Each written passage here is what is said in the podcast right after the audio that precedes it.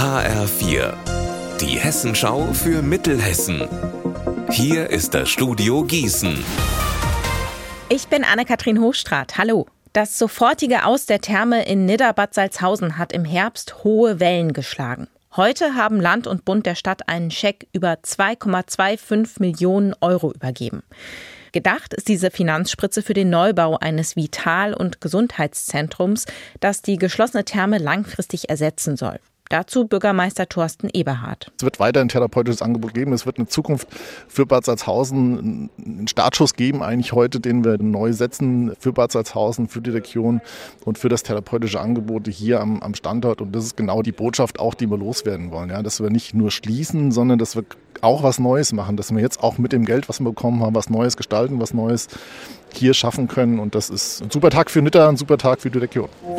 Auf dem Gelände der ehemaligen Kaserne in Friedberg werden inzwischen Geflüchtete aus der hessischen Erstaufnahmeeinrichtung untergebracht. Eine Friedberger Gruppe aus ehrenamtlichen Helfern ruft jetzt zu Spenden auf. Besonders Kinderwagen werden gebraucht, heißt es, damit Familien mit kleinen Kindern leichter in die Stadt kommen. Aber auch Koffer sind gefragt. Gut erhaltene Koffer und Kinderwagen sowie Buggies können jeden Samstagnachmittag am Eingang der Erstaufnahmeeinrichtung in Friedberg abgegeben werden.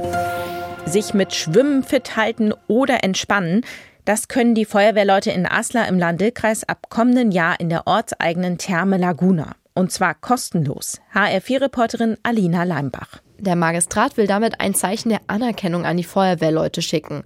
Denn in Aslar rücken bei Wasserrohrbrüchen, Bränden oder Bergungen die Ehrenamtler an. Ohne deren Engagement ginge in der mittelhessischen Gemeinde bei der Feuerwehr so gar nichts. Stadtbrandinspektor Michael Pichel freut sich deswegen sehr.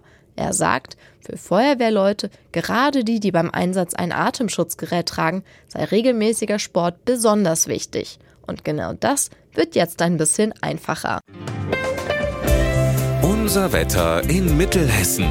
Grau in Grau ist es heute. Ab und an regnet oder nieselt es.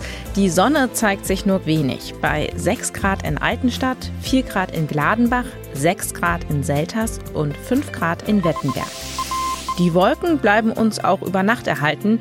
Dabei bleibt es deutlich milder als zuletzt. Ihr Wetter und alles, was bei Ihnen passiert, zuverlässig in der Hessenschau für Ihre Region und auf hessenschau.de.